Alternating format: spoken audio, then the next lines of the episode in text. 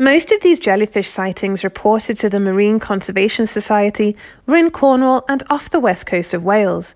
The most commonly seen was the large barrel jellyfish, with a bulbous head which can measure up to a metre wide and eight frilled legs.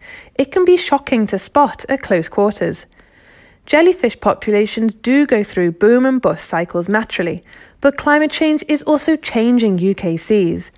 A marine heatwave in June temporarily pushed up temperatures by around 4 degrees.